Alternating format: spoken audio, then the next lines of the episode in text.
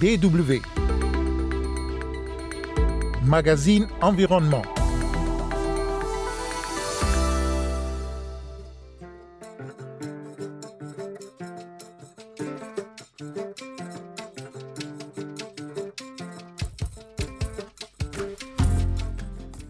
Sujets d'actualité sont au menu cette semaine. Les inondations dans les pays du Sahel, des pays qui ne sont pas habitués à de fortes précipitations. Les explications d'un expert dans ce magazine. On aurait dû penser quand même un peu au dragage des, des lits de ces cours d'eau pour euh, rendre un peu fluide l'écoulement des eaux. Mais les gens n'ont jamais pensé à ça. Et il sera également question de la célébration de la première journée internationale de l'air pur. Et nous ferons un tour à Cotonou au Bénin. Mesdames et messieurs, bonjour, Kosivitiasu au micro.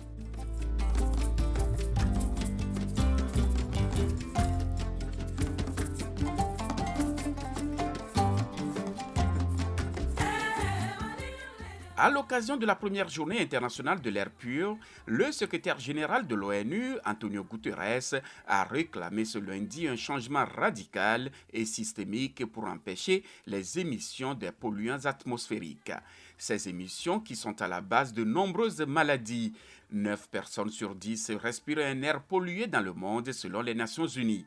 À Cotonou au Bénin, où les voitures et les engins à deux roues utilisent du carburant frélaté, la pollution atmosphérique est un véritable problème de santé publique, déplore le jeune environnementaliste béninois René Fadonoubo. À Cotonou, la pollution de l'air représente un véritable fléau, puisque nous avions un bon nombre de taxis motos et de véhicules d'occasion qui circulent par jour. À plus de fortes raisons, ces différents engins utilisent de l'essence frélatée. À Cotonou, nous pouvons évaluer le nombre de taxis motos circulant à 56 000. Imaginons un peu le gaz d'échappement dégagé par chacun de ces engins et évaluons l'impact sur l'environnement. Cela est énorme.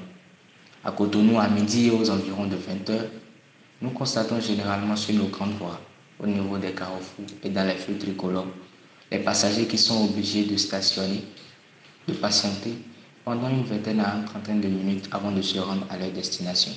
Ce état de choses représente un phénomène qui a un coût qui affecte énormément l'environnement à travers la pollution de l'air, bien sûr. À Cotonou, certains coins de la ville, l'air pratiquement irrespirable. L'autre chose que je voudrais ajouter, qui représente un facteur contribuant à la pollution de l'air à Cotonou, reste et demeure l'état insalubre de nos caniveaux.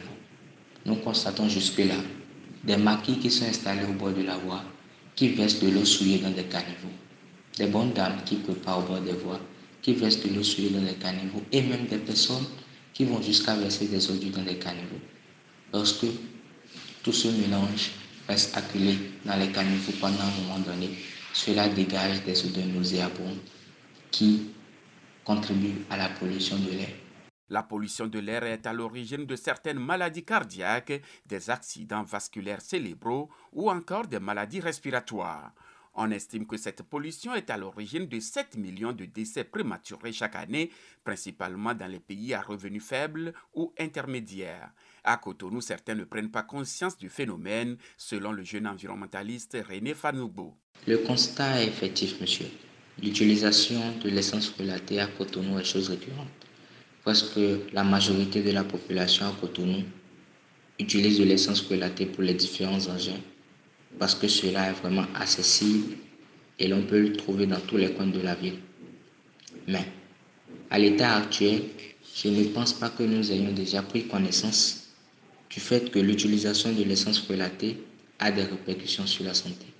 Toutefois, nous constatons qu'une minorité de personnes s'attellent souvent à prendre de l'essence au niveau des stations mais je crois que une sensibilisation effective doit se faire pour quand même appeler, interpeller la conscience de la population sur le fait que l'utilisation de l'essence relatée sur les engins constitue un canal quand même pour d'énormes répercussions sur la santé, d'énormes maladies dont on ne sait pas vraiment les causes. Est-ce que lors du ralentissement des activités économiques à cause de la pandémie du nouveau coronavirus, est-ce que le constat a été aussi fait à Cotonou, le constat de la diminution de la pollution atmosphérique, comme c'était le cas en Chine ou bien dans d'autres pays industrialisés? Il faut noter que avec l'avènement de cette pandémie, le Bénin avait pris euh, une mesure qui était un peu, un peu différente des mesures qui ont été prises dans les autres pays. Il y avait un cordon sanitaire qui avait été installé et qui euh, interdisait aux personnes des, des milieux reculés de ne pas pouvoir entrer dans les grandes villes et ainsi qu'aux personnes vivant dans les grandes villes de ne pas pouvoir aller dans les milieux reculés. Je crois que cet état de choses a un peu contribué à la réduction de la pollution de l'air parce que seulement les personnes vivant à Cotonou étaient censées circuler dans la ville. Donc pendant un moment, pendant l'installation de ce cordon sanitaire, il y avait seulement les habitants de Cotonou qui circulaient à Cotonou.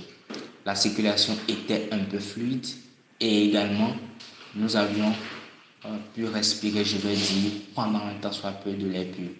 Il faut aussi remarquer que euh, les minibus qui faisaient beaucoup plus les transports de Porte-Nouveau vers Cotonou et également vers d'autres villes ont été suspendus de mener des activités. Donc nous avions eu juste des taxis euh, qui circulaient dans la ville, ce qui a quand même permis de réduire un peu la pollution de l'air au Bénin. Donc oui, les mesures prises par le Bénin ont quand même permis, un temps soit peu, de réduire la pollution de l'air pendant l'avènement de cette pandémie de coronavirus. René Fanoubo, activiste pour la protection de l'environnement au Bénin.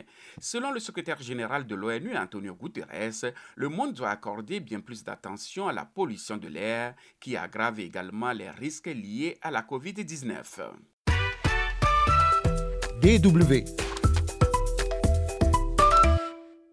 Habitations détruites, digues submergées, rizières et jardins maraîchers sous les eaux, les fortes précipitations qui touchent actuellement le Sahel font beaucoup de dégâts. Au Soudan, on enregistre 90 morts, tandis qu'au Niger, au moins 45 personnes ont perdu la vie. Le Tchad est aussi durement frappé, de même que le Sénégal et le Burkina Faso. Beaucoup parlent des effets des changements climatiques. Les changements climatiques expliquent peut-être le fait que les précipitations de ces dernières années sont plus abondantes que d'ordinaire dans les pays du Sahel.